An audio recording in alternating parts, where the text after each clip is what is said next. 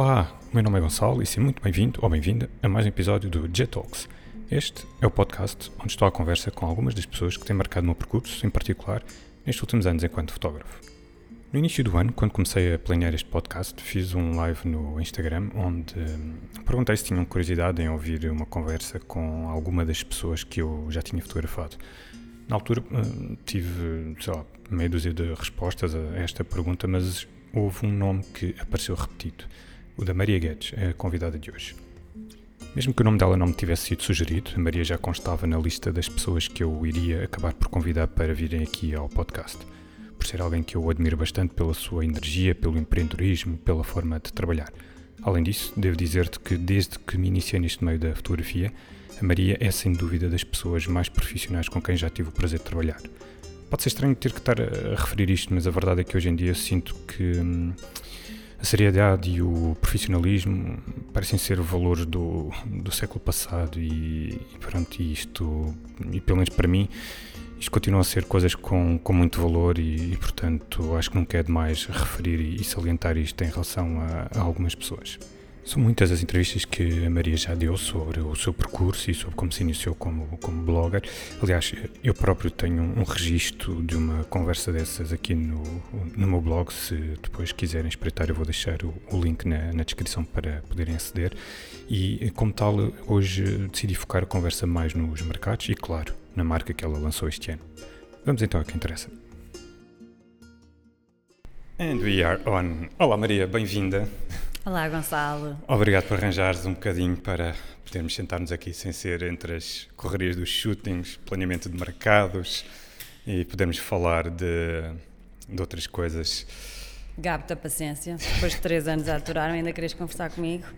Olha, mas é verdade, está a fazer, está a fazer, está a fazer precisamente três anos. Mas a coisa engraçada mesmo é essa, que as pessoas se calhar pensam que a gente fala muito e não sei o quê, e, mas não. não. eu tenho uma série de curiosidades e estava, tenho mandado a guardar, tenho mandado a conter.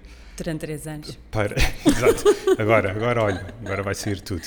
Andamos e, sempre a correr, hum, andamos sempre de um lado para o outro, quando chega a hora de fotografar é agora fazer isto, agora fazer aquilo, agora precisamos deste plano, agora daquilo, yeah. agora, e às vezes até as pessoas dizem, mas querem ficar para almoçar, querem beber um café? Não, já estamos cheios de pressa, temos que ir, ah, adeus, adeus, não. E é sempre assim. Yep. Todas é as mesmo. semanas.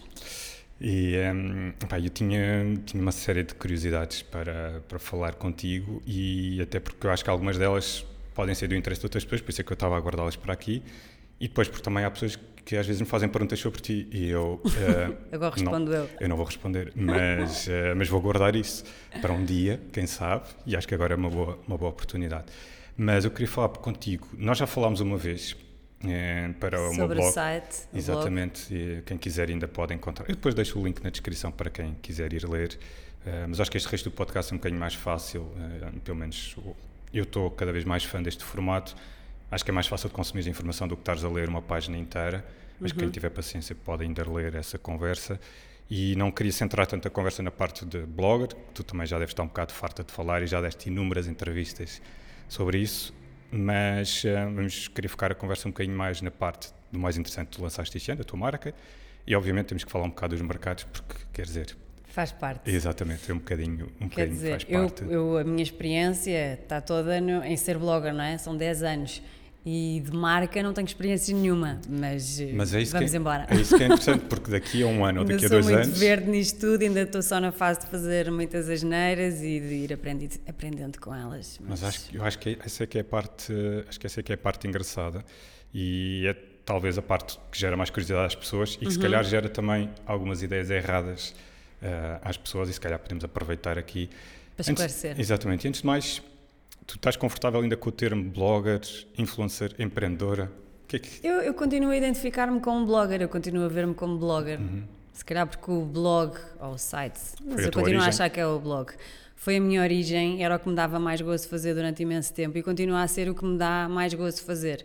Se eu tiver um dia que estou mais tranquila, penso assim: ai que bom, hoje posso ficar em casa só fazer pesquisa de tendências, de roupas para fazer as minhas cápsulas ou uns posts assim mais de, de aconselhamento ou de, ou de ver o que, é que, o que é que está a passar, o que é que está a usar. E eu adoro, adoro esses dias em que estou só a fazer pesquisa e a compilar essa pesquisa e a dizer às minhas leitoras olhem, gostei disto, isto fica giro junto, isto são boas sugestões para um casamento ou para os miúdos e também sinto que, que, pelo menos no site, no blog, são os conteúdos que as minhas leitoras gostam mais. E eu adoro isso, continuo a adorar isso e continuo a ver-me como blogger, porque eu vejo-me mais como alguém que pesquisa informação e que edita essa informação e tenta apresentá-la da forma mais uh, útil para quem está a ver, do que, do que influenciadora.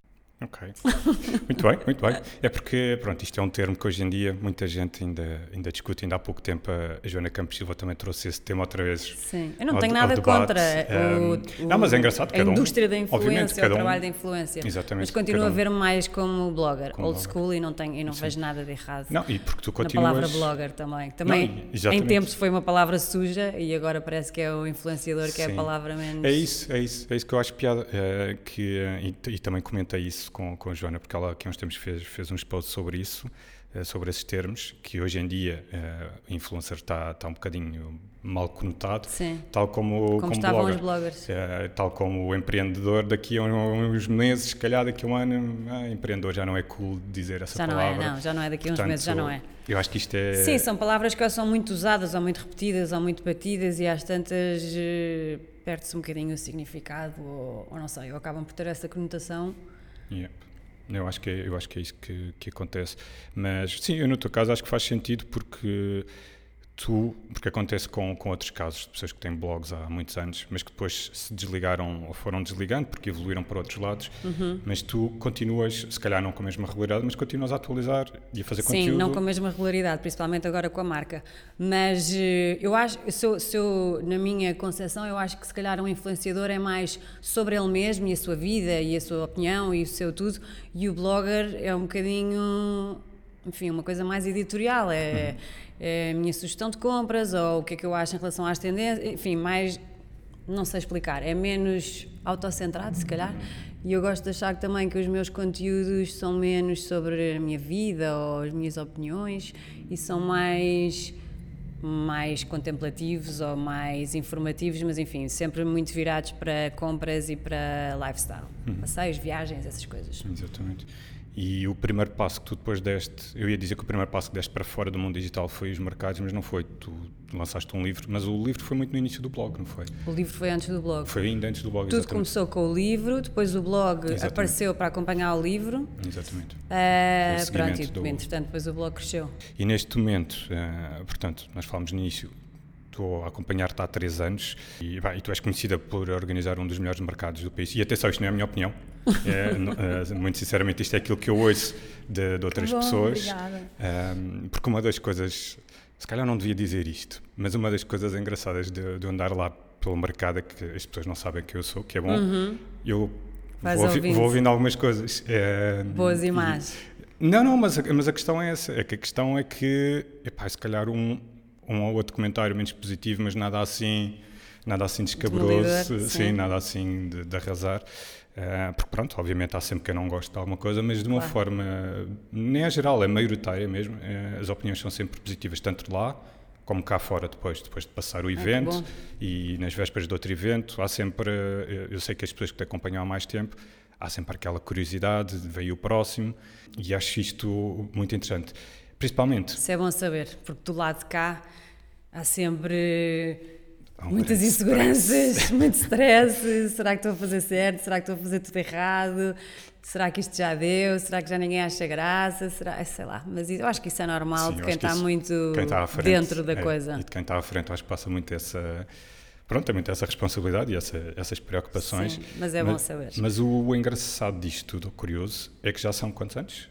Com o mercado? Seis. Seis. Epá, e a minha curiosidade é como é que ao fim de seis anos, porque agora que, que, que eu passei a estar um bocadinho mais do lado de dentro e a perceber um bocadinho melhor tudo o que envolve, ganha uma perspectiva um bocadinho diferente e vejo o cansaço e o stress que, tu acumulas, Sim. a Mariana e o resto da tua equipa. É e, um, e a minha questão é como é que tu ao fim de seis anos continuas a ter motivação para, para fazer e para inovar, porque este último já teve umas pequenas mudanças e umas pequenas uhum. inovações. Como é que tu continuas a ter tem essa... Tem que ser assim, eu acho que cada mercado tem que ser visto como um novo evento e o que é que vamos fazer para este evento. Então, neste vamos dar foco à sustentabilidade. Houve um que era, bora pensar nos animais e ter marcas para cães e gatos e deixar que os animais venham. O outro era alimentação saudável, ou seja, se nós arranjarmos sempre umas temáticas interessantes para explorar, e isso não é muito, não é muito difícil, porque geralmente eu vou para coisas que me estão a interessar mais naquela altura. Portanto, este verão eu estava a desenvolver a minha primeira coleção e a tomar mais consciência dos processos de produção e de, enfim, dos materiais e desta questão toda da sustentabilidade, depois de conhecer também a Kelly e o nosso e o grupo da Catalyst, que é um grupo muito giro, aproveito para falar sobre isso, que são um grupo de marcas portuguesas ou sediadas em Portugal, uhum. que se juntam uh, a convite da Kelly e ela que, que organiza também, ela é a mentora do projeto Catalyst e trocamos todos, trocamos todos dúvidas, ideias e é muito giro porque damos todos força uns aos outros e é espetacular. Temos até uma, um chat de WhatsApp e então alguém está à procura de gangas, onde é que se faz? Alguém sabe onde é que se faz etiquetas em poliéster reciclado? Eu sei, eu fui a este fornecedor. E então é espetacular porque junta-se aqui uma sinergia, uma entre-ajuda entre pessoas que estão a começar e que ainda não sabem muito bem como é que se vão virar nesta indústria têxtil. Isto é difícil também entrarmos, principalmente porque somos todos pequeninos e ninguém quer saber de nós. Uh, mas e esta ajuda é ótima e sempre muito virada para a sustentabilidade. Quem é que faz melhor? Quem é que tem as fibras orgânicas? Quem é que pode reciclar? Quem é que não sei o quê? E então isso é espetacular. E como eu estava muito, uh, tinha ido a essas reuniões e estava muito a conversar com este grupo de pessoas, fazia todo sentido para mim, neste verão, uh, falar sobre enfim, não tanto sustentabilidade, porque tal como blogger e influenciador é daquelas palavras de empreendedor que eu já estou tipo, chega. Mas sobre responsabilidade, que eu acho que é o mais importante. Sim. E, e, eu acho que é esse o segredo. E agora para o Natal também já estou a magicar coisas novas. Portanto, há sempre um risco enorme, quando mais não seja trocar de sítio, pelo menos no, no inverno. Enfim, há sempre vários riscos, há sempre muitas coisas a mudar. Há marcas que entram, há marcas que saem, eh, há regras do jogo que mudam, muitas vezes com o espaço, ou com as pessoas que estão a gerir, ou com os nossos apoios, ou com as câmaras, ou com. Portanto, é sempre tudo muda, tudo é um desafio, não, não acontece aquela coisa, quem me dera, de bem, bora fazer um mercado, isto já se monta Seguir sozinho, rotina, na boa, segue, estão aqui os procedimentos, Exato. está feito. Não acontece, é sempre um stress, mas isso também é o que faz com que cada mercado seja especial e seja, hum, e seja único e tenha uma abordagem completamente nova e fresca. Eh, e eu acho que é isso também que me dá pica, porque senão, se fosse tudo igual e se fosse tudo hum, sempre o mesmo sítio, as mesmas pessoas e se tivesse tudo também muito tranquilo, ainda bem que há este stress, uhum. porque este stress também faz parte do, da adrenalina Exatamente. boa e, e, pronto. E isso nem sequer, nem sequer acontece essa repetição, essa rotina na, na Fiar Trail. Eu lembro-me que. Não, não, cada um é diferente. Exatamente, porque eu lembro-me que o segundo ano eh, eu pensei, olha, isto pronto, vai ser igual ao ano passado e foi um stress ou maior ainda, sim, não é? Estou stress sim, com sim. gerir estamos aquilo tudo. Stress. Mas é, é engraçado. Não percebo como, mas estamos sempre em stress. Faz parte, muita responsabilidade. É muita responsabilidade. É muita gente, acima de tudo, é muita gente, é muita gente envolvida e. E sentes que a, a expectativa das é pessoas. É a expectativa que as pessoas têm, principalmente aquelas que já, que já te acompanham há mais tempo e que já frequentam o mercado há mais tempo, porque eu também apercebi-me logo ao segundo ou terceiro mercado que havia ali pessoas que já Sim, já acompanhavam quase desde, o, desde uhum. o início.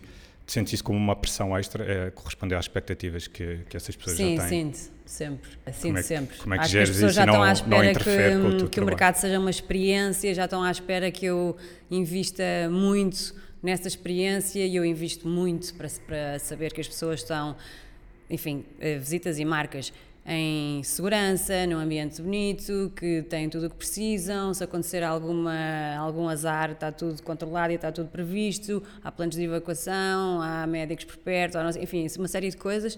E, e, além disso, a parte de experiência que eu gosto de. Eu quero garantir que está lá um multibanco porque eu acho que dá jeito às pessoas e às marcas. Eu quero garantir que há música porque dá outro ambiente. Eu quero garantir que há limpeza, não sei quantas pessoas a fazer limpeza a tempo inteiro para garantir que está sempre tudo limpo e impecável. Ou seja, assim, uma série de coisas meias invisíveis que eu faço questão que existam e que invisto muito nisso e as pessoas já estão à espera que a experiência e depois mais algumas ativações em, em Marvila tivemos a Casa das Blachas e depois no Fiartil tivemos o Xiringuito de Verão e vou tendo assim algumas ativações próprias dos mercados e as pessoas já estão à espera dessa experiência. O ano passado, por exemplo, no Natal fiz no pavilhão Carlos Lopes, que é lindo, mas é caríssimo e já não deu para fazer nada disso, então a parte de experiência não foi uhum. praticamente inexistente. E eu senti que as pessoas se sentiram um bocadinho desiludidas e defraudadas e também fiquei e eu percebi isso e eu sabia que isso ia acontecer já estava a prever que ia acontecer e também eu sou a minha maior crítica portanto eu também fico no lodo quando isso acontece Mas e fico a pensar bolas eu tenho que ser melhor isto tem que ser mais giro e não e, e pronto estou sempre a ver isso mas é isso às tantas depois também já não há mais para investir e quando quando quando os sítios são assim muito dispendiosos não dá para criar grande experiência. E eu pensei, se calhar as pessoas também não querem experiência, só querem vir cá às compras e pronto. Mas não, fez, fez falta uhum. esse. Mas sentiste que as pessoas se, se queixaram? Sim, ou sim, sim. Senti que as pessoas falavam nisso, que ficaram desiludidas, que ah, costuma ser sempre uma experiência tão, tipo, uhum. meio.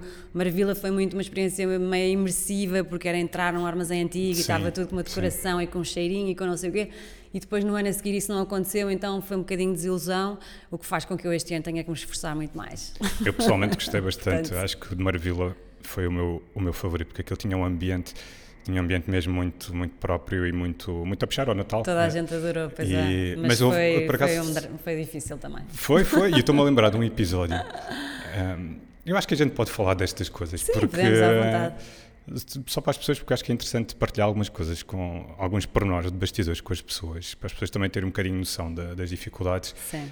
Que já não me lembro exatamente dos timings, mas eu penso que foi uma semana antes, portanto, mesmo antes do mercado acontecer, Sim. Que houve aquela vistoria de segurança e não era necessário uma segunda saída de segurança, não uhum. era? E Nós já tínhamos tudo, já tínhamos tudo verificado e, e planos de evacuação feitos. Deitar tudo, abaixo uma parede, lá, não foi? Exatamente, foram lá os bombeiros e disseram assim, Maria, olha, isto não tem saída de emergência, isto não tem nada, este espaço não está nada bem preparado. Eu, mas como assim? Eu estive aqui na festa disto e na festa daquilo e no desfile não sei o quê e... Pois, mas uh, ou você quer dormir uh, descansada à noite e saber que as pessoas estão em segurança e eu aconselho a fazer isto porque isto não tem, se acontecer alguma coisa ninguém pode desatar a correr por esta rampa de, de calçada e não, não, vai ser um, vai ser um filme e eu nem pensar, não vamos correr esse risco porque ainda por cima era um espaço antigo, portanto um espaço muito mais vulnerável, muito mais uhum. frágil uh, e muito mais propenso a, enfim, não claro, sei, alguém claro. escorregar não, mesmo, ou qualquer coisa arder ou qualquer coisa assim, portanto tinha que estar mesmo. mesmo tudo muito, muito, muito protegido. E então, e, e, e às tantas os bombeiros disseram, e eu acho que o evento não devia acontecer, e eu, mas estamos uma semana, eu não Exatamente. consigo mudar de espaço numa uma semana, semana, porque estamos no Natal e os espaços em Lisboa estão todos cheios e eu não consigo mudar de espaço numa semana. E então foi a solução, foi mandarmos uma, uma parede abaixo para fazermos uma saída de emergência e passar dois dias reerguemos a parede outra vez. mas há sempre assim uma série de coisas, por exemplo, o ano passado tivemos que fazer rampas de hum, para cadeirinhas de rodas e para carrinhos de bebés, porque há muito espaço em Lisboa que ainda não tem. Não estão e, portanto, isso também é um custo altíssimo de mandar fazer rampas para, para a parte das escadas e para as partes interiores, uh, só porque os, os espaços não estão preparados, e são custos que. Isto agora voltando à sustentabilidade não é nada sustentável porque é, é estar a construir uma coisa que passado dois dias vamos destruir e além de ser um custo altíssimo mas, mas é importante. Mas enfim, vamos, cada claro. evento é uma, uma experiência tem e tem os seus é? desafios e tem os seus uh, obstáculos inesperados, e, mas o que é importante saber é que as pessoas têm que ser recebidas em segurança e pronto, e se for possível, com a melhor experiência possível e que tenham tudo o que precisam para passar um bom dia ou um bom fim de semana. Exatamente, exatamente. E, mas voltando aqui, vou voltar só aqui um bocadinho atrás à parte da, do projeto da, da Kaylee e da, da Catalyst. Uhum. Uh, portanto, já foi bastante falado aqui no, no podcast, portanto, quando ela esteve cá. Mas, uh, e aqui uma curiosidade pessoal minha também, porque eu nesta última edição, por acaso, consegui apanhar, apanhar pelo menos, acompanhar duas uh, duas round, roundtables, duas talks exatamente do, do, princípio ao fim e apesar de, de, já haver algum interesse da minha parte, portanto, e já houve aqui convidadas específicas para falar desse tema, apesar de haver algum interesse da minha parte em termos de questões relacionadas com sustentabilidade, eu confesso que fiquei um bocadinho mais sensibilizado depois de ouvir um, essas conversas, porque houve ali um painel muito forte mesmo, forte no sentido que cada uma delas deu inputs uh, muito interessantes, portanto, foi, o, foi onde eu conheci a Joana Campos Silva, estava uhum. também uh, a Joana Seixas, a Ana Varela, um, agora não devia estar a dizer os nomes, depois vamos esquecer do resto das pessoas que estão no painel. Um, estava a Joana da Conscience Swimmer e estou-me a esquecer de mais uma pessoa, peço desculpa. É o problema de começar a mencionar nomes, depois não mencionas toda a gente, é chato. Mas, enfim, o ponto era um, que eu achei mesmo a conversa muito interessante e acho que, pelo menos, as pessoas que estiveram lá também interagiram. Eu reparei que houve interação das pessoas e. Um, a minha curiosidade, depois não chegámos a falar disso, foi o feedback que tu tiveste de, em relação às outras, não esta especificamente, mas às, às várias talks que hum. aconteceram durante aqueles do, dois dias. Achas que as pessoas ficaram houve mais, tiveste feedback de, das pessoas que foram ao evento? Eu acho que quem foi e quem foi, eh, há muita gente que foi de propósito só para ouvir as talks okay. e achou muito interessante quem foi ao mercado, e eu também percebo, as pessoas estão no mercado e estão mais com aquele propósito de andar a passear, andar às compras e não querem parar para pensar em coisas sérias. E se uhum. calhar tem razão, se calhar não é o momento, porque é um momento para isso mesmo, para desligar e para e para passear e enfim, para, para desanuviar. Pode, mas também pode ter a ver com o facto de ser novidade, porque foi a primeira vez tiveste algo sim, do género. E, e então, sim, nesse sentido, senti que não, não, não houve tanta adesão como podia, como podia ter havido, mas que as pessoas também não estavam tão disponíveis. Mas de qualquer forma, eu acho importante ter feito porque é um momento de consumo e estamos a falar de consumo, portanto, de consciência de consumo, por isso era um momento bom para fazer. Mesmo que as pessoas não tenham ido ouvir as talks, ou não tenham, se calhar também às tantas foi culpa minha, não, não ter sido tão comunicado, ou não, não terem percebido o programa, enfim, não sei. Mas mesmo que não tenham ido, foi importante, à porta de cada barraquinha, uh, tinha os, cada marca tinha os seus selos e, portanto, só isso eu acho que já, já despertou alguma atenção e as pessoas já viam, ok, isto é feito em Portugal, isto é feito com materiais, com matérias-primas eh, orgânicas ou com dead stock ou com não sei, enfim, já perceberam que quase todas as barraquinhas, ou todas mesmo, tinham esses selos, portanto há uma há um há essa preocupação uhum. e o facto de estarem lá os selos também faz com que a, a compra, se as pessoas tivessem tiverem prestado atenção, e eu acho que prestaram, porque era tudo muito visível, também seja feita de forma um bocadinho mais consciente, ou pelo menos claro. olharem para aquilo e verem, ah, ok, há esta preocupação.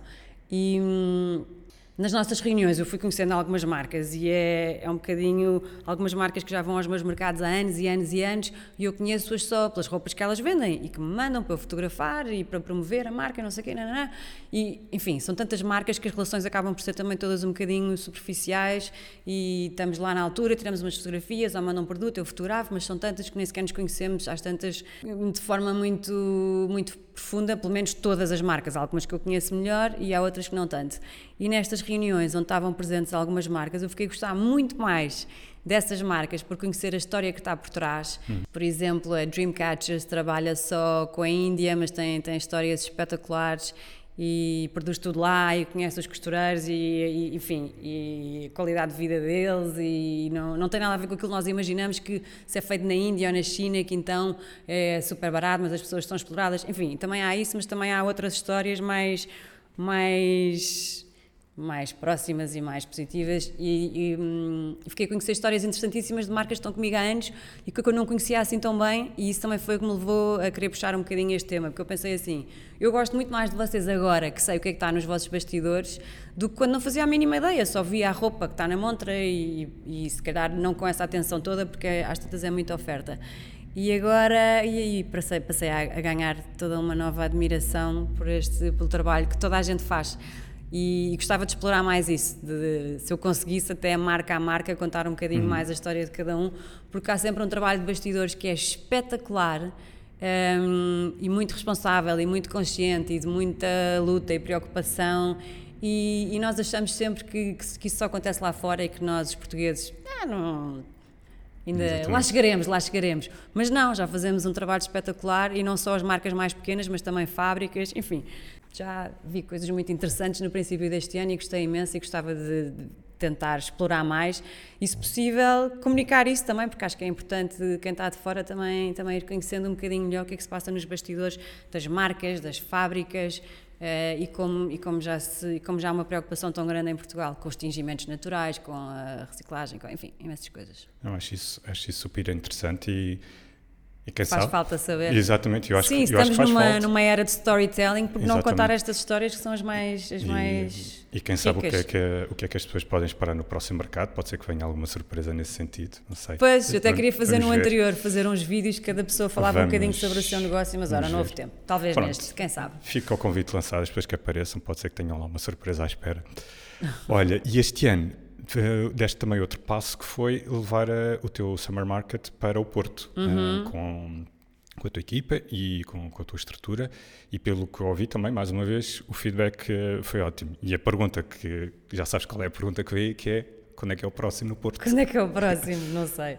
Porque aquilo, pelos vistos, correu. Correu bem, correu super bem. bem, correu super bem. Surpreendentemente bem. Eu estava com, eu com medo porque a maior parte das minhas seguidoras são de Lisboa uhum. e então eu achei que ninguém vai saber no Porto, como é que agora alguém vai saber que vai haver um mercado? E eu sinto sempre uma responsabilidade enorme, porque eu penso assim: eu estou a levar estas marcas todas comigo, estas marcas têm expectativas de vendas e eu vou alavancar estas vendas ou vou ajudar a alavancar estas vendas com comunicação e mesmo não seja com comunicação, tenho a obrigação de chamar pessoas para estes eventos que venham com vontade de conhecer melhor estas marcas e idealmente comprar eu tenho essa responsabilidade e, portanto, bolas, eu tenho essa responsabilidade com esta gente toda.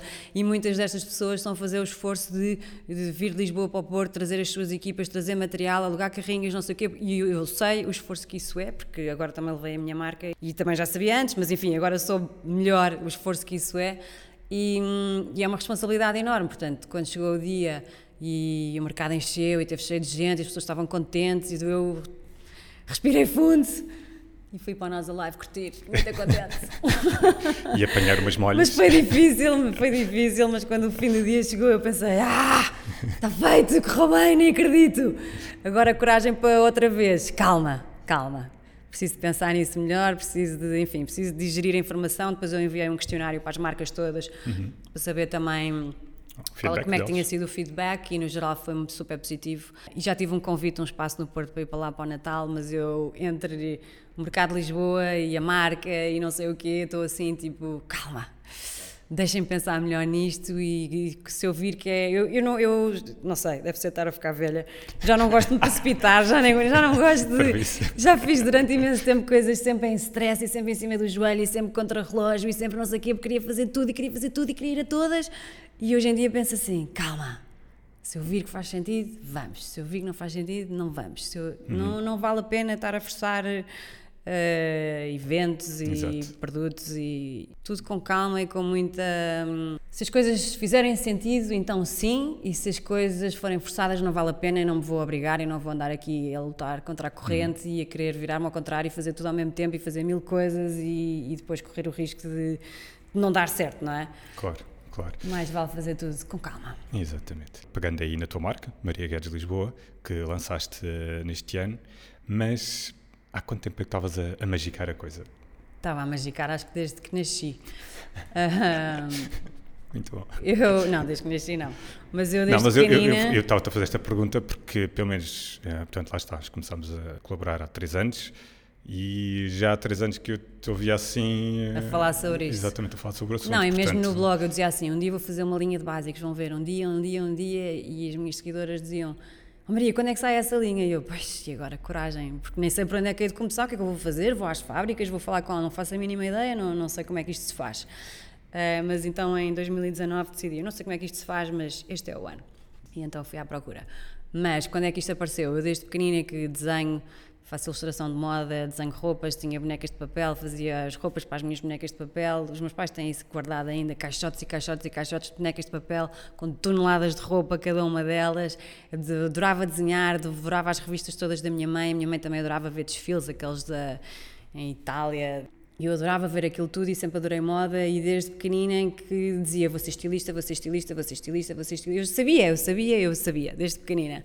Mas depois cresci, depois quem é que era estilista em Portugal? Era Ana Salazar, quer dizer, não havia moda em Portugal, não havia, mesmo lá fora não, não era, enfim, não tinha nada a ver com o que é hoje, e então profissionalmente não era assim o caminho mais óbvio, lá fui eu tirar marketing e publicidade, e depois mais tarde fui para Nova Iorque fazer o curso de moda porque tinha, tinha isso ainda um bocadinho atravessado, e depois aconteceu esta coisa do blog, e eu pensei, ainda bem, porque o que é que eu vou fazer em moda, não faço ideia, e será que faz sentido, mais uma marca de roupa, e já, tanto, já tanta roupa, e portanto fui digerindo a coisa durante 10 anos, e agora pensei, não, há muita coisa que eu gostava de ter e não encontro, por isso vou fazer. Eu sei que isto é tipo uma ideia super.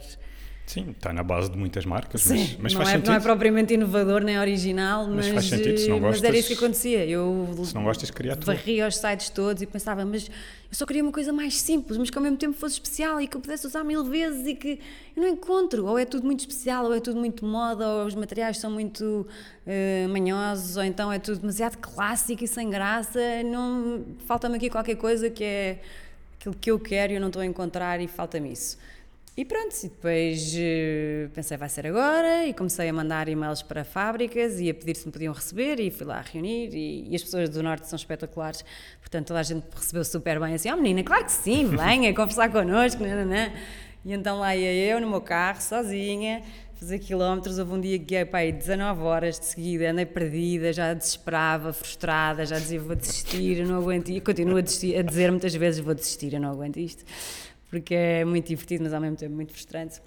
E pronto, e depois nem sei muito bem como, agora olhando para trás, lá consegui fazer as tais 10 peças. Há uma que ainda não saiu, porque lá está, depois a fábrica fechou para férias, não sei o quê, não interessa, também não vale a pena. E eu pensei, eu não vou forçar, o vestido sai quando tiver que sair, não saiu no verão, não há problema nenhum, está tudo bem. Eu estou assim super zen, deve ser porque vim de férias. estou super zen, não é há problema é nenhum, está tudo bem. E pronto, e agora estou a ver se ganho coragem para, para a próxima estação. Já tenho as ideias todas na minha cabeça, mas preciso de boa execução, isso é que é o maior problema, é encontrar fábricas boas que façam exatamente aquilo que eu quero, em poucas quantidades, que é o grande desafio, porque ninguém exatamente. faz menos de 300 unidades por cor e por modelo, e eu não me consigo comprometer com essas quantidades. Claro. E nos materiais que eu quero, portanto, na minha cabeça está tudo muito claro, mas agora trazer isso para a vida real vai ser, vai ser complicado, mas, mas eu vou tentar. Pois é, e vou tentar tu... e tenho dois meses também, mas pronto, não há de ser nada.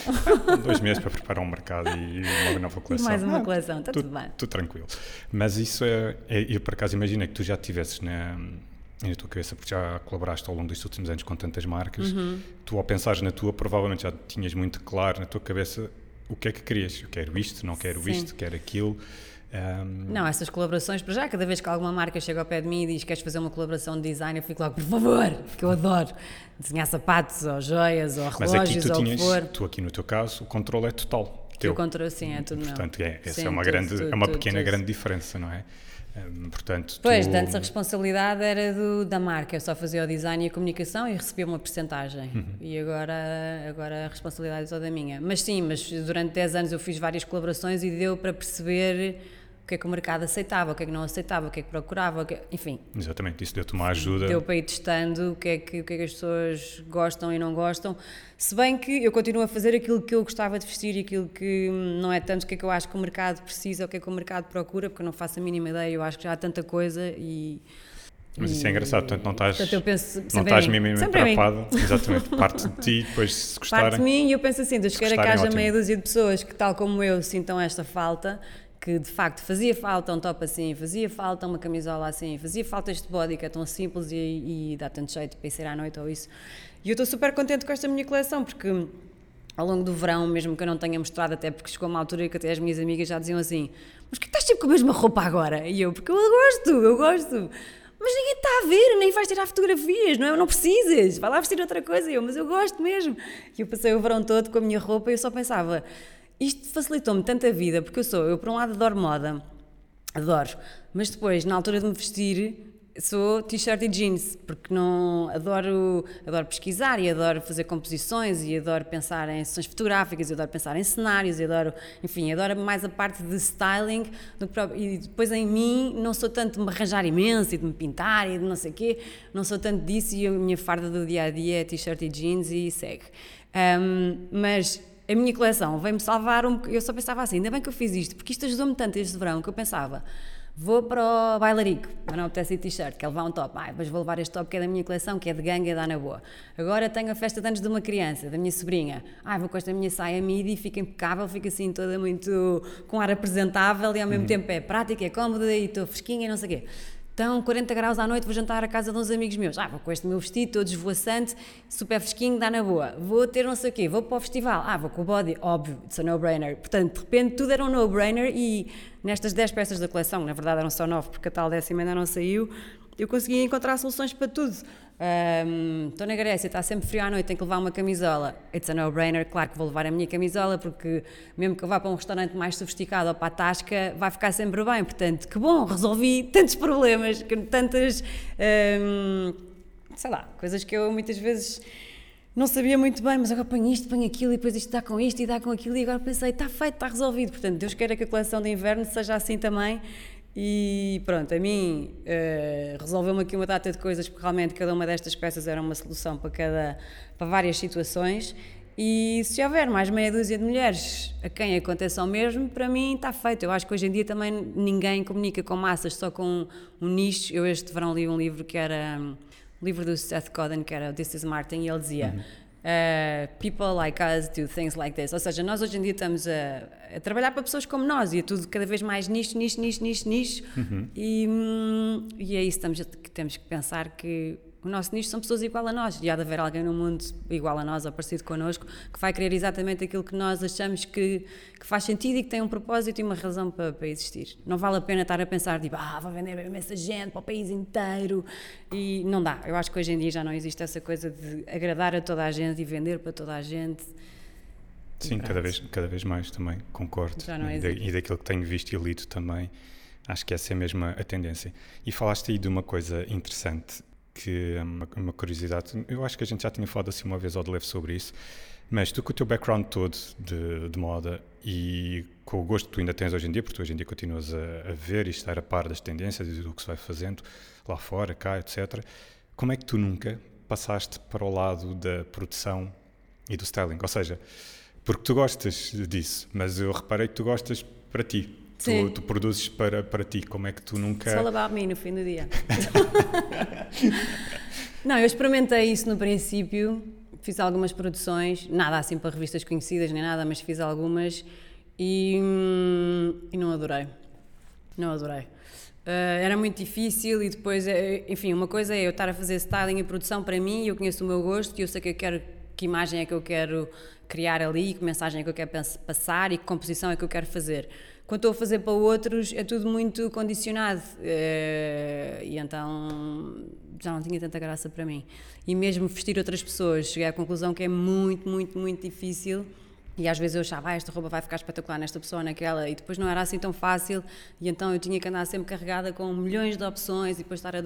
Enfim, mas eu pensei assim, mas agora a minha vida é só recolher roupa, entregar roupa e andar aqui com a roupa para trás e para a frente, e a parte divertida, depois a parte divertida era 5 minutos, e eu era mais miúda e pensei, é isto não é para mim, mas uh, agora penso a mesma coisa, agora penso assim, tenho uma marca de roupa, onde é que está a parte divertida que é, que é desenhar roupa? São 5 minutos do processo todo, porque tudo o resto é como é que se monta um e-commerce, como é que eu trato de código de barras, como é que eu trato da faturação disto, como é que eu monto esta operação toda, como é que eu vou à procura de fios e de fábricas e de fornecedores e de não sei o quê, e de confecção, e todos os dias é uma coisa nova que eu tenho que aprender, e todos os dias agora tenho que saber sobre distribuidores, e agora tenho que saber sobre, eh, sei lá, eh, uhum. transportes e essas coisas todas, e tenho que saber sobre os valores do CTT, e enfim. Tudo e outras coisas que agora já não me estou a lembrar, mas eu só penso assim, mas isto é tanta coisa que de por cima são coisas que eu nunca pensei que ia ter que aprender ou que eh, de programação e de, enfim, uma série de coisas e eu penso, mas onde é que está a parte divertida que era a parte de desenhar? Mas, e portanto a conclusão é esta, é... Não, mas nós hoje em dia, eu acho que isso é à muito... volta de qualquer coisa divertida há sempre uma tonelada de trabalho que nem sempre é o mais glamouroso ou divertido ou não sei o quê, mas que faz parte e tem que ser e são, enfim, fases que nós temos que passar e ultrapassar. E, e eu acho que hoje em dia todos nós estamos nesta coisa, que todos os dias temos de estar a aprender coisas diferentes sobre uh, áreas diferentes, porque todos os dias nos temos de estar a reinventar e a, e a enfim, a melhorar o nosso negócio ou qualquer coisa e já não há essa coisa de trabalharmos com equipas enormes e não sei o quê. Portanto, somos nós sozinhos, ir atrás e ler, ir à procura e pesquisar e fazer e tentar melhorar e depois pronto, e depois já passou e depois olhamos para trás e pensamos, afinal não era assim tão difícil, que estupidez, mas é sempre aquela... Hum, aquela, como é que se diz, aquela reação de ah, mas agora não vou dizer nada, tenho que aprender isto tudo, isto não tem nada a ver comigo, números a sério, como é que eu passo o dia todo a olhar para um Excel, eu odeio números! E pronto, mas é o que é. É e depois de repente já é divertido o Excel. Faz é, parte. Mas depois tem que ser. Olha, é, a Joana Campos Silva tem aquela, acho que aquela quote vai ficar para ela, que é, que é o melhor amigo dela, o Excel. O Excel, pois. Ela falou Também nisso nunca pensei, mas falou nisso aqui, temos depois passado muito tempo juntos. Pôs isso no, no Instagram e aquilo ficou assim quase, quase viral, mas é, mas é verdade e é, e é engraçado tu estás a dizer isso, porque eu também sinto isso e outras pessoas que já passaram por aqui, principalmente tudo que sejam pessoas relacionadas com áreas criativas ou que sejam profissionais independentes, uhum. só uma percentagem muito pequena do seu tempo, por exemplo, no meu caso, fotografia, que enquanto fotógrafo, só uma percentagem muito pequena do tempo é que é passada a fotografar. O resto é, é passado a tratar Business. de uma série de outras coisas. E é engraçado tu, pronto, falares disso agora, uma vez que estamos a falar de uma marca de roupa especificamente, em que uhum. tu, a desenhar e a criar uma nova coleção, é 5, 10% do teu sim, tempo, sim, se calhar. Sim, sim. Todo o resto é, é, resolver uma série de outras situações que, que vão surgindo. E eu lembro-me que assim, a primeira grande aventura foi encontrar uma fábrica, uhum. é, por causa da lá está aquela questão das quantidades e, e, pronto, isso é uma conversa que eu já, já tive, acho que todos os designers, principalmente jovens designers, que é a grande dificuldade que têm é encontrar uma fábrica que aceite produzir em quantidades pequenas. E, que é hum, compreensível, eu percebo as fábricas também. Sim, sim. É, Mas infelizmente é parece pena. que continua a ser difícil haver aqui um encontrar aqui um, uhum. um meio termo, pelo menos por enquanto. Uh, Já algumas fábricas um... têm departamentos de private label e que se comprometem a fazer menos quantidades, mas depois, claro que é mais caro e, e estamos um bocadinho também. condicionados com. Os enfim, prazos. não somos a prioridade. Pois, Portanto, ficamos um bocadinho Significa que os prazos depois também Sim. da entrega nunca são exatamente cumpridos, não é? Mas é, eu acho que é como em, em todas as áreas, é, se calhar sorte, ou se calhar muita procura ou muita tentativa e erro. Eu ainda não tive muita tentativa e erro, é, nem muita procura, mas se calhar tive sorte. Encontrei três fábricas, duas delas eu consegui ter uma relação espetacular que mantenho, uma delas correu mal mas as outras duas tive imensa sorte porque pessoas super profissionais cumpriram os prazos, qualidade excelente, fizeram exatamente o que eu queria, sempre respeitaram imenso o meu design e os, e os, meus, e os meus prazos. E hum, não sei, eu acho que é muita relação e nós aqui em Portugal também temos isso de as pessoas, não sei, eu continuo a acreditar no humanismo então agora com estas idas todas ao, na humanidade nestas idas todas ao norte, eu pensava, as pessoas são tão, tão querem tão tanto receber e uhum. acolher e mostrar as suas fábricas e mostrar o seu trabalho e, e, depois eu penso assim, será que nós também somos assim em Lisboa? Será que isto é uma característica mais do norte? Mas senti muito, senti-me muito bem recebida e muito acarinhada e muito e muitas relações, muito, uhum. por exemplo, uma das minhas fábricas, das duas dessas minhas fábricas, no dia do mercado, que era o dia do lançamento da marca, mandaram mensagens a dizer Maria, estamos a torcer por si, que seja um sucesso e estamos mesmo a pensar em si e estamos aqui a segui-la e que corra bem e depois quando nos ao fim do dia, isto é espetacular porque isto é uma relação, não, não é... Não é só está aqui o desenho, façam o protótipo, ok? Não, não é uma transação, é mais, é mais humano do que isso, isso é espetacular. Quando isso acontece, quando temos essa sorte, é espetacular.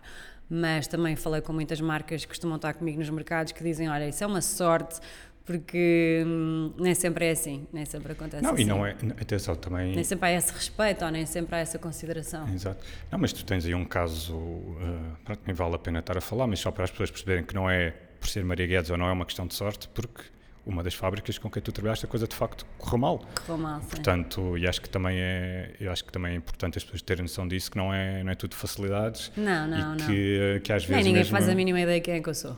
E, uh, pois, exatamente. E eu é, também gosto, eu também. Depois sinto, a indústria. Eu, eu própria sou a primeira a achar isso. Às vezes as pessoas dizem, ah, mas tu conseguiste porque as pessoas sabem que, que, tu, que tu tens uma marca, ou que tu tens o blog, ou que tu tens não sei o quê. E eu, achas, ninguém sabe quem é que eu sou e ainda bem. Não. Exatamente. Ou eu tinha essa percepção, mas, mas também aconteceu ir a algumas fábricas e eu pensei, estou aqui bem para o interior e ninguém faz a mínima ideia quem é que eu sou. Sou só uma miúda que vem de Lisboa e está assim, olá, queria fazer uma marca de roupa. e eu pensei, ninguém me vai levar a sério. E às vezes os donos das fábricas diziam assim, Maria, eu só estou aqui a falar consigo porque a minha sobrinha é a sua seguidora e não sei quem. Eu assim, ai que bom, obrigada. Portanto, houve um ou dois casos que eles disseram assim, eu abri exceção porque supostamente eu tenho que a receber. Não sei muito bem porquê, o que é que você faz na vida, mas eu tenho que a receber. Mas, mas no geral sempre pessoas super, super simpáticas. Olha, eu posso ajudar, olha, eu não, eu tenho um amigo que se calhar pode ajudar, eh, vá para aqui, vá para ali, falo com este, falo com aquele. E as pessoas são muito disponíveis, eu, eu achei espetacular, achei mesmo espetacular. Eu vou voltar aqui um bocadinho atrás na conversa, agora só para fazer aqui o ponto, falamos aqui de, uma, de um aspecto menos, que eu pelo menos achei menos interessante, eh, porque é bom ter esse feedback todo positivo e mesmo um, ehm, do lado do, dos fornecedores, das fábricas neste caso. Uhum. Eu não, eu muito sinceramente, eu não costumo ler uh, os comentários aos, aos posts que tu fazes no blog. Eu costumo ler os teus, os, os teus posts do blog, obviamente, mas depois os comentários não me interessam. Mas não sei porquê. Calhou eu ler uh, quando tu fizeste o anúncio oficial, já não sei, acho que foi em janeiro, fevereiro, por aí, quando tu fizeste um post com o anúncio oficial da. Pronto, que estavas efetivamente uhum. a lançar a marca, pensava eu que as pessoas que, que te seguem e que te acompanham há mais tempo, que a partir são que elas comentam e não sei o quê. Pá, mas eu vi uma série de. Toda a gente dizia, não faças isso. Exatamente, eu vi uma isso. série de comentários do género. Para ah, com isso. Olha que a marca XPTO abriu há seis meses e já fechou. Olha Sim. que a marca da não sei quantas tinha um ano ou dois anos e já não existe. Sim. Portanto, tu documentário assim muito pouco. Eu percebo isso e até acho que é uma preocupação legítima. Eu, eu, eu não acho que seja. Hum, não acho que seja tipo, não gostam de mim, estão-me a querer atirar para baixo, acho que seja ao contrário, certo, acho são, que é uma preocupação. Mas são de... quem comenta são aqueles que te seguem assim mais, mais fielmente, não sim, é? Sim, sim, sim. E no entanto, não houve, parece Acho que a reação. legítima a preocupação, que é já há tanta roupa, para que fazer mais roupas, já há tantas marcas, ah, há tantas marcas que começam e depois fecham, porque depois percebem que não vale a pena, e realmente isto é um negócio de muita resiliência, não sei, não sei se a tenho ou se a vou ter, mas o que eu vejo no, nos, nas outras marcas é que é preciso muita garra para aguentar e para conseguir e para não, não, não deixar que os obstáculos todos eh, acabem com o sonho de ter uma marca. Mas eu também disse assim: olhem, eu preciso tirar isto do meu sistema, porque eu tenho isto no meu sistema desde que nasci, praticamente. Hum. E eu vou tentar, eu vou tentar. E se correu bem, correu, e se não correr bem, não correu, e não há problema nenhum. Tipo, eu tenho aqui um, algum, algumas poupanças que pus de parte especialmente para isto, e vou tentar. E pode correr bem, ou pode não correr bem, ou eu, eu a meio do caminho posso achar isto realmente não faz sentido, ou em termos de negócio não é. não se sustenta, ou não. não enfim, não. Uh, logo se vê mas eh, para já gostei, gostei do resultado, gostei do resultado porque usei a roupa o verão todo, lá está, e achei que, pelo menos para mim, deu foi, deu, foi aqui uma boa solução. E agora estou curiosa para ver o que é que vou conseguir fazer no inverno. Uh, e depois logo se vê, lá está. Claro. Estou de volta ao. Logo se vê, com calma. Se é fizer é sentido, vamos. Se não fizer sentido, não vamos. Quando eu digo vamos, sou eu, me myself and I. Mas uh, acho que tem que ser assim um dia de cada vez e um passo de cada vez, sem grandes sem grandes planos, não vale a pena. Logo se vê como é que a coisa é, se desenrola. Esse pormenor é muito interessante porque eu também me identifico muito com isso e vejo isso acontecer com, com outras pessoas que se metem em aventuras diferentes, outro tipo de, de, empreendimentos, outras aventuras, etc. Uhum.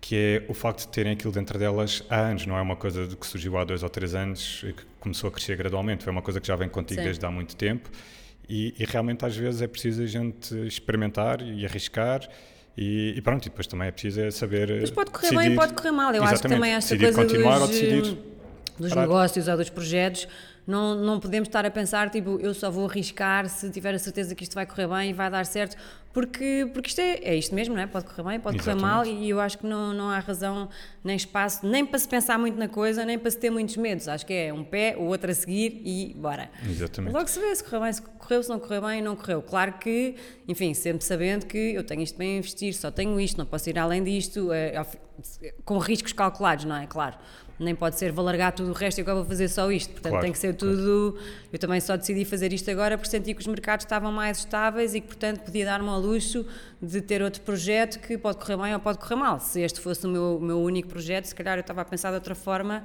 estava mais nervosa, mais ansiosa e se calhar estava mais estava a produzir mais, ou tá, enfim, não sei o que, é que estava a fazer, mas estava de certeza a pensar de outra maneira. Mas podendo, vou fazer, vou fazer isto com muita calma e logo se vê. Uhum. Se é um claro. projeto que tem pernas para andar ou não.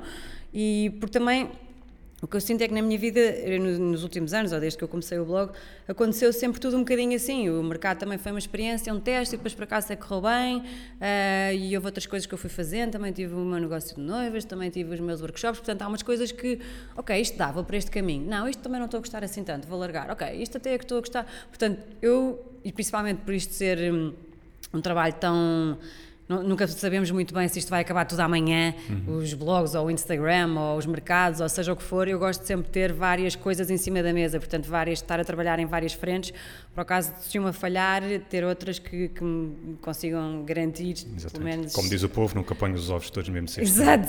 E houve, houve assim alguma, hoje em dia, se calhar já, já consegue dizer, alguma dica, algum conselho que gostasses que alguém te tivesse dado antes de te meteres nesta aventura da marca? Podiam-me dar todos os conselhos do mundo, eu nunca ia ouvir porque é assim que eu sou, só aprendo com os meus erros. Mas uh, eu sou muito impulsiva e quero logo tudo, e quero tudo, quero do bom, quero do melhor, quero a melhor qualidade, quero o melhor tecido, e podem fazer muitas quantidades, eu não quero saber, eu vou correr esse risco, depois eu vendo tudo, e eu sou assim muito. tudo à grande. E por acaso nesta coleção, depois às tantas, controlei-me um bocadinho mais. Na altura de depois definir as, as quantidades, fui um bocadinho mais terra a terra. Mas não sei, não sei que conselho é que que me tivessem dado. Eu não ia ouvir de certeza, porque eu sou assim mesmo, só aprendo com os erros. Eu vou com tudo, vou a pé juntos e depois aprendo. Um, mas depois de ter feito a marca, nestas idas ao norte, que eu agora tenho ido muito, até porque tenho lá o parceiro de logística com a distribuição dos, dos produtos do e-commerce, tenho ido a ouvir podcasts. Tu disseste-me que isto era uma coisa gira e eu tenho ido ouvir podcasts. E então estava a ouvir o podcast do, do Business of Fashion os vários, e estava a ouvir o, a história do, daquela marca da Veja, dos ténis, uhum. e a história é super interessante, é muito gira. E eles também às tantas diziam: Nós vendemos, fizemos 5 mil unidades, vendemos aquilo tudo e de repente o mercado já queria não sei quantas mil mais.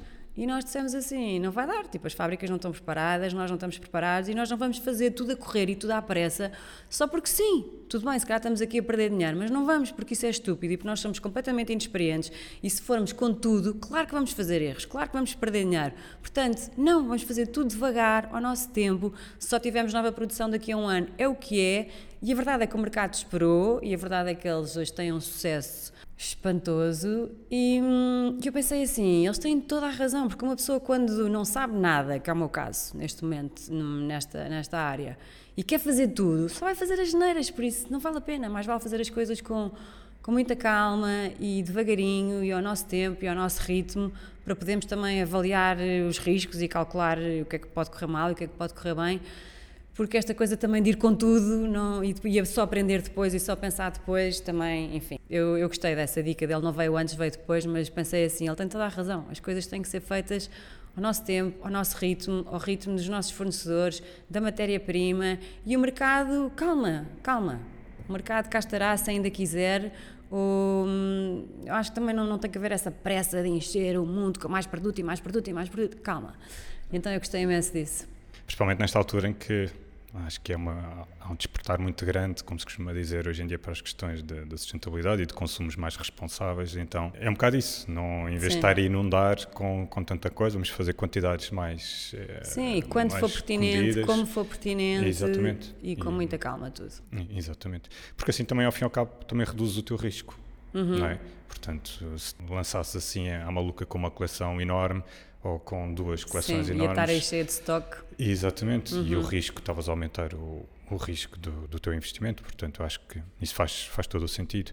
E, e em relação à, à, tua marca, portanto, o feedback que, que, eu tenho, que eu tenho ouvido sobre a coleção, e, e aqui estou a ser sincero, mais uma vez, sabes que quando é preciso dizer coisas menos boas também, também, também as também digo. Aguento, também, também aguento. as digo, não, não há qualquer problema, mas o feedback tem sido bom. Só há uma, uma queixa, entre aspas, uma observação, vá, recorrente, que eu ouço que são os preços. Uhum.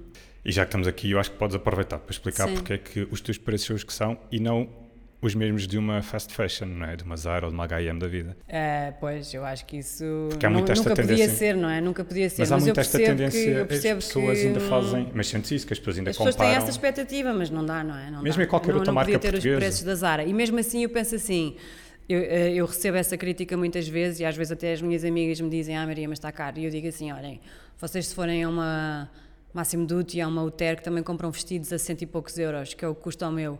Portanto, os meus preços estão mais ou menos numa, numa Máximo Duty ou uma, UTER, no, uma UTER que, que, é a linha mais, um bocadinho mais alta da Zara, da, da Inditex. Uh, as linhas um bocadinho mais, mais altas. E mesmo assim não deviam, ou seja, os valores até deviam ser mais altos do que isso, porque eu não posso estar a comparar com uma Máximo Duty nem com uma UTER, não é? Que tem condições que eu não tenho e não tem nada a ver. Portanto, eu percebo que haja essa coisa de nós mulheres estamos habituadas a que a roupa que nós compramos esteja neste price point uhum. e, e, esperamos que a roupa que também é vendida nos mercados esteja mais ou menos neste, neste mesmo price point. Mas é impossível, não consigo, não consigo fazer os mesmos preços, não consigo competir. Eu compro às fábricas ao mesmo preço que compraria na Zara. Exatamente. Pois é isso, os teus custos Portanto, de produção. Eu não posso fazer o preço da Zara porque o preço da Zara faz-me a fábrica a mim, quase. Exatamente, é isso que as pessoas não veem, que é o custo de produção que tu Sim, estás a ter. E mais tudo o resto, não é? Depois eh, comprar tudo e pagar tudo e, e sei lá, há, há uma série de, de, não só materiais, mas pessoas que entram no processo todo e, e tudo tem custos. E para já eu pensei, ok, mas para já, enquanto isto for só assim, Uh, acho que posso fazer estas margens também para testar e para e, e, eu até acho que não que são valores perfeitamente ou seja não são eu não estou completamente a alienar o meu público todo e a dizer assim tipo ninguém vai conseguir chegar a este valor. É, é perfeitamente alcançável. Eu sei que as pessoas às vezes pensam ah mas é um top de algodão ou são umas calças jeans ou não sei o quê mas enfim, não acho, não acho que seja assim tão alto quanto isso, mas sei que é mais alto do que as lojas de fast fashion, como é evidente, claro. porque não podia ser de outra forma. Sim, mas o importante acho que era pronto, passar aqui a mensagem de que sim, há um sim, motivo sim, para isso, não, é só porque, não é só porque achas mas... que o produto vale, vale esse valor, porque há custos eh, que estão Há custos, aí. eu acho que vale, os materiais são melhores, a confecção é mais perfeitinha, eh, são peças que vão durar mais tempo. Exatamente. Enfim, há uma série de coisas. Exatamente. E eh, em relação, portanto, ainda à marca, portanto, já esteve presente no mercado de Lisboa e do Porto, a loja online já está a funcionar. Uhum. Queres contar mais alguma coisa sobre os próximos passos? alguma coisa que eu acho que há umas quantas pessoas curiosas, o que é que o que é que vem a seguir? Alguma coisa que possas revelar? Eu faço tudo em cima do joelho, deixo tudo para a última da hora porque não sei trabalhar de outra maneira. Se não houver stress, hum, parece que não parece que não, não vem, que as ideias não, não surgem da mesma forma e portanto estou agora, hum, já está tudo na minha cabeça, tanto, enfim, na minha cabeça e tudo já meio, meio marcado, mas pronto. Uhum para os mercados e para, para a coleção de inverno. O mercado, se for aquilo que eu estou a imaginar, vai ser espetacular, mas vamos ver, ainda não sei. A roupa, eu já tenho tudo na minha cabeça e eu queria tanto conseguir fazer tudo aquilo que está na minha cabeça porque, porque eu estou a pensar. Eu pensei nestas coleções de roupa, pensei em duas, dois momentos do ano.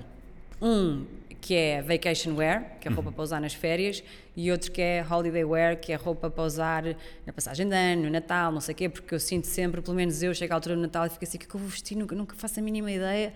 E é sempre aquela coisa dos veludos, ou disto ou daquilo, mas depois às tantas também já cansa um bocado, ou já é muito uh, clássico demais e apetecia-me coisas diferentes, mas giras, mas ao mesmo tempo com bom ar e com ar festivo e cómodo ao mesmo tempo. Também não me apetece andar de saltos de agulha no dia de Natal, nem, não cabe na cabeça de ninguém, porque estamos em casa com a família.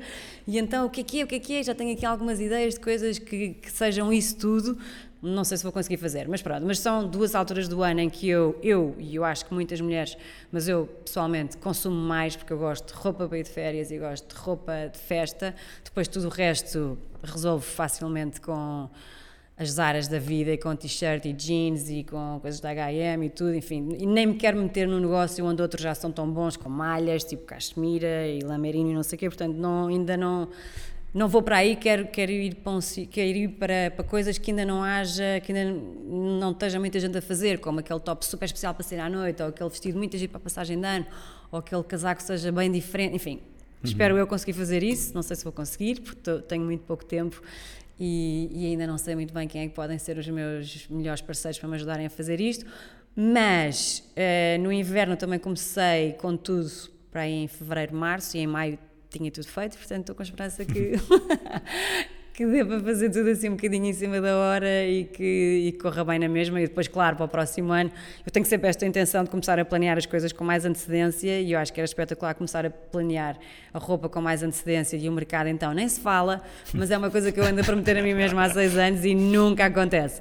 E houve um ano em que eu planeei tudo com antecedência, que foi este ano, 2019, que eu em janeiro tinha tudo marcado, tinha o meu ano todo marcado e agendado e fechado e já metade dos espaços pagos e não sei o quê e depois mudei de ideias e depois já não era nada aquilo que eu queria e portanto eu pensei assim, não vale a pena, não vale a pena planear com antecedência, não é nada disso, mais vale seguir o instinto do momento e trabalhar em cima das emoções e pronto, e é assim que eu sei trabalhar. Muito já cheguei bem. a essa conclusão. ok. Olha, uh, há outra pergunta que me faz bastante sobre ti, que é, mas tu estás sempre a fotografar?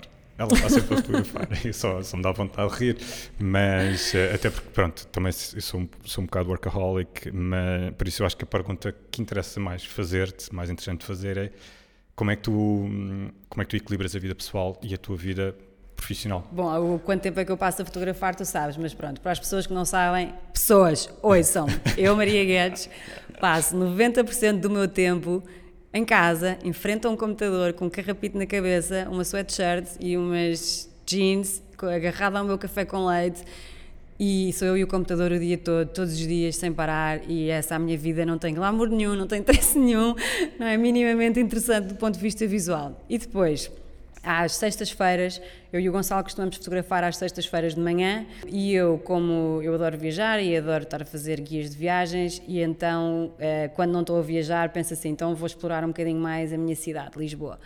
E então estou sempre a tentar agendar para irmos fotografar ou para hotéis, ou para restaurantes, ou para lojas novas, ver um bocadinho o que, é que está a acontecer, exposições, whatever. Uh, ou quando não há nada disso, só no meio da rua ou num café novo que abriu. Enfim, há tanta coisa a acontecer em Lisboa e também acaba por ser o dia divertido, que é o dia em que eu vou ver o que é que está a acontecer e o que é que, o que, é que está a passar.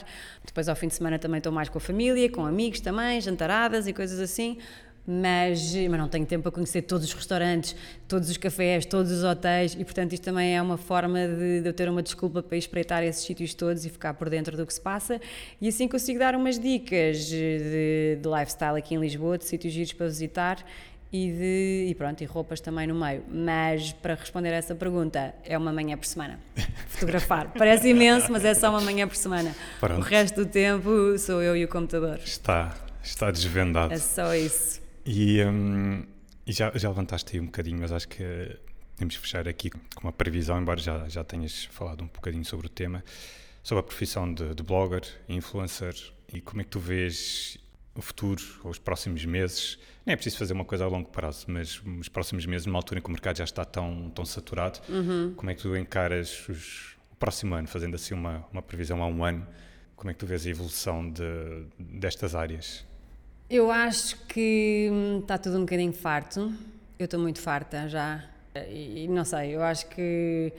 Mas eu acho que esta coisa da influência vai continuar e porque nós vamos continuar cada vez mais agarrados a este nosso pequeno ecrã. Eu acho que isso vai continuar, os telefones, os smartphones, essas coisas todas, vamos continuar a consumir conteúdos no telefone e, e o Instagram não está nem perto nem longe de se ir embora anytime soon. Acho que vai continuar a ser a plataforma mais visual e mais para pessoas que gostam de moda, vai continuar a ser a, a plataforma de eleição, pelo menos para mim continua a ser. Eu acho que as pessoas estão cansadas, mas também é preciso fazer alguma edição, não é? Tipo, se eu estou a seguir aqui conteúdos que não me interessam, tenho que parar de seguir e, e, e começar a seguir só coisas que, que, sejam relevantes para mim, para o meu trabalho, ou porque são, me entretêm, ou qualquer coisa assim.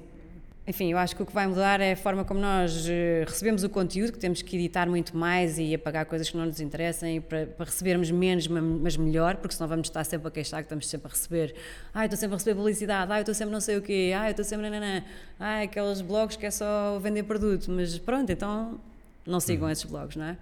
E acho também é capaz de mudar a forma como nós, quem está a criar conteúdos, cria os conteúdos e, e, aqui, não sei, eu também penso muito sobre isto, mas não faço a mínima ideia.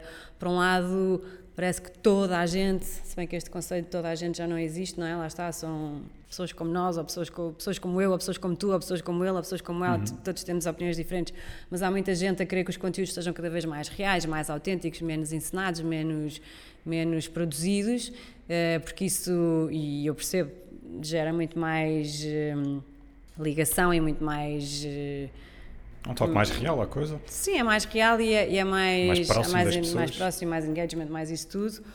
Mas, eh, mas eu não consigo render-me a isso porque eu, eu, ao contrário, lá está, eu devo ser um mini nicho, mas eu continuo a gostar de consumir conteúdos mais. Uh, que eu veja composição, que eu veja cuidado, que eu veja trabalho, que eu veja uma boa fotografia, que eu veja um bom styling, que eu veja um bom enquadramento. Portanto, há gostos para tudo este continua a ser o meu gosto e eu prefiro isso a, a contas de vidas demasiado reais ou coisas, enfim, não, que não, para mim não são tão, tão inspiradoras. Percebo que sejam mais emocionais e mais próximas, mas para mim, que sou uma criatura visual, continuo a gostar assim de conteúdos mais. Uh, mais editados. Uhum. Mas sinto que, que, se calhar sim, que se calhar esta, esta coisa das pessoas estarem a gravitar mais para os stories porque gostam mais, porque é mais real e porque é mais instantâneo, possa passar para, para, para o feed ou possa passar para novas formas, de, para novas redes sociais, não sei, não faço a mínima ideia do que é que aí uhum. vem, acho que não, não faço a mínima ideia. Eu, eu, por acaso acho que é mais, mais do que real, acho que é mais a questão do, do instantâneo é, porque o real é muito relativo, porque a gente sabe sim. que tudo aquilo pode ser uh, encenado, mas, uh, mas sim, eu acho que é a questão do instantâneo e do, e do transmitir logo ali na hora o, o que se está a passar. Eu acho que passa, passa muito por aí. Olha, eu antes de fechar, faço sempre este jogo. Oh não! Não sabes o que é que te espera, tens que partir em três. Por isso é que eu não insisti para tu Vais-me ler a sina? Mais ou menos, parte em três. Isso é completamente random, não sei o que é que vai sair daí, portanto, tira, tira três cartas. As de cima? As que tu quiseres. Espero que isso esteja bem baralhado para não se repetir. Uhum. Agora podes virar e abrir e lê vais ter que ler as três que saíram. ah, coisas tão difíceis. Bem, vou começar pela mais fácil. Força. How do you feel about birthdays? Como é, que te sentes em relação aos aniversários? Como é que eu me sinto em relação aos aniversários? Eu não gosto de fazer anos. Quer dizer, gosto porque penso sei lá, aquela, sempre aquele dia de olhar para trás e depois pensar à frente e eu gosto disso, como também gosto da passagem de ano e gosto assim dessas fases de, de avaliação e de retrospecção e depois... Mas pronto, mas depois a pessoa está cada vez mais velha, portanto não tem muita graça. Mas sim, ótimo, tudo ótimo, ainda bem. desde que haja, e tal como mais velhas, desde que haja saúde, alegria e amor, está tudo bem. Para mim Ora, já mais. está tudo bem. Próxima. A próxima. Is there anybody in your life you admire? Why? Há imensa gente na minha vida que eu admiro. Uh, se calhar vou começar pelos mais óbvios. O meu pai, a minha mãe, o meu marido também admiro imenso. E hum, porquê? Porque são exemplos de boas pessoas, com imensa integridade e com ótimos valores, e eu gosto imenso disso. Muito bem. E a última? E a última, what piece of advice would you offer to a newborn infant? Uh, que conselho darias a um recém-nascido? Bom, oh, vamos, vamos fazer de conta que ele não é recém-nascido, porque o recém-nascido não vai perceber muito, mas. Que são os meus filhos. Por exemplo. Hum, eu não faço ideia, não sou nada boa a dar conselhos. Faz o que eu digo, não faças o que eu faço. Hum, mas eu acho também a coisa que eu tento sempre passar aos meus filhos também tem muito a ver com estas coisas que eu que eu estava a dizer sobre as pessoas que admiro, uhum. que é sejam boas pessoas, sejam sempre íntegros, sejam sempre verdadeiros. Sei lá, há estas coisas que são um clichê pegado, mas eu acho que não há nada mais, mais importante do que as pessoas serem verdadeiras, de serem transparentes de serem autênticas, lá está, não haver esquemas e mentiras e filmes e números ou de não sei, quererem mais do que têm. Eu acho que é sempre por esta coisa de aproveitem o que têm, deem muito valor ao que têm, está tudo bem e, e eu acho que faço um bom trabalho, deste à parte. Porque o meu filho está sempre a dizer: Eu adoro a minha família, eu adoro a minha família, sou super feliz com a minha família. Eu fico assim: Ah, que bom! Ou seja, ele dá valor a esta coisa de passarmos tempo juntos e às vezes as coisas que os deixam mais felizes, e nós também, é só estarmos uma tarde de domingo em casa e uns estão a ver filmes e outros o iPad e outros estão a dormir cesta, mas estamos ali todos juntinhos. E, e, as coisas que eu gosto de lhes passar é isso: é tipo dar valor ao que temos e tentar fazer sempre as coisas certas não mentir, não enganar, não serem chicos espertos, não serem, enfim. Muito bem. Sim, senhor. Maria, muito obrigado. Obrigada eu. Espero que as pessoas Já tenham falámos gostado. pelos próximos três anos. exato, exato. Agora a próxima conversa é gravada daqui, daqui a uns anos. E, entretanto, vamos ver as fotografias que temos a fazer há bocado. Está é? Tá bem. Pronto. Obrigado. Obrigada, beijinhos. Espero que tenhas gostado desta conversa e de ficar a conhecer um pouco mais da Maria Guedes. Se gostaste deste episódio, partilho também com quem possa estar interessado. E se o fizeres no Instagram, identifica-me a mim e à Maria para que possamos ver o teu feedback. E claro, também podes enviar a tua opinião ou o teu comentário através eh, da caixa de comentários deste episódio ou então através das mensagens privadas do Instagram. Como de costume, na descrição deste episódio vão ficar os links eh, para as páginas da convidada, eh, neste caso, portanto, para o Instagram da Maria, para o blog, eh, também para a página da coleção de que falámos aqui, para poderes ver as peças. E se por acaso nunca foste a nenhum dos mercados da Maria, vou deixar também um link onde podes encontrar mais informações sobre eventos passados e futuramente estará também disponível informação do próximo mercado. Aproveito para te agradecer também o facto de teres reservado um bocadinho do teu tempo para ouvir este episódio até o fim. Uh, voltamos a falar no próximo. Até lá, fica bem.